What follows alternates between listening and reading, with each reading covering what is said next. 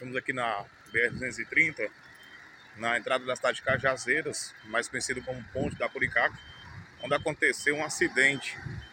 Um veículo teria desviado de duas pessoas que faziam caminhadas e acabou aí caindo em um.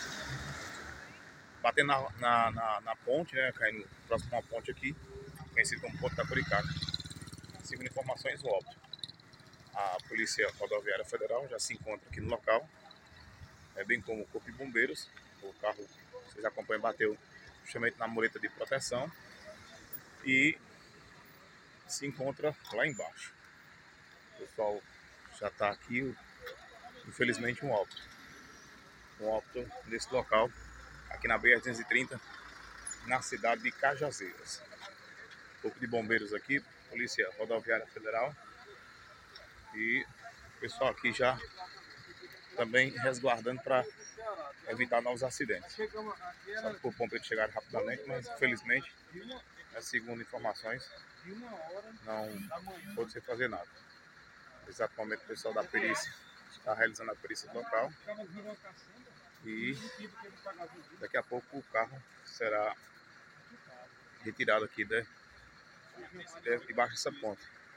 Aproximadamente aqui é, e o pessoal da perícia já nesse exato momento fazendo justamente a perícia do local e com certeza é, o pessoal do Corpo de Bombeiros é, pode estar aqui presente. A senhora só pode, pode dizer como foi que aconteceu esse acidente?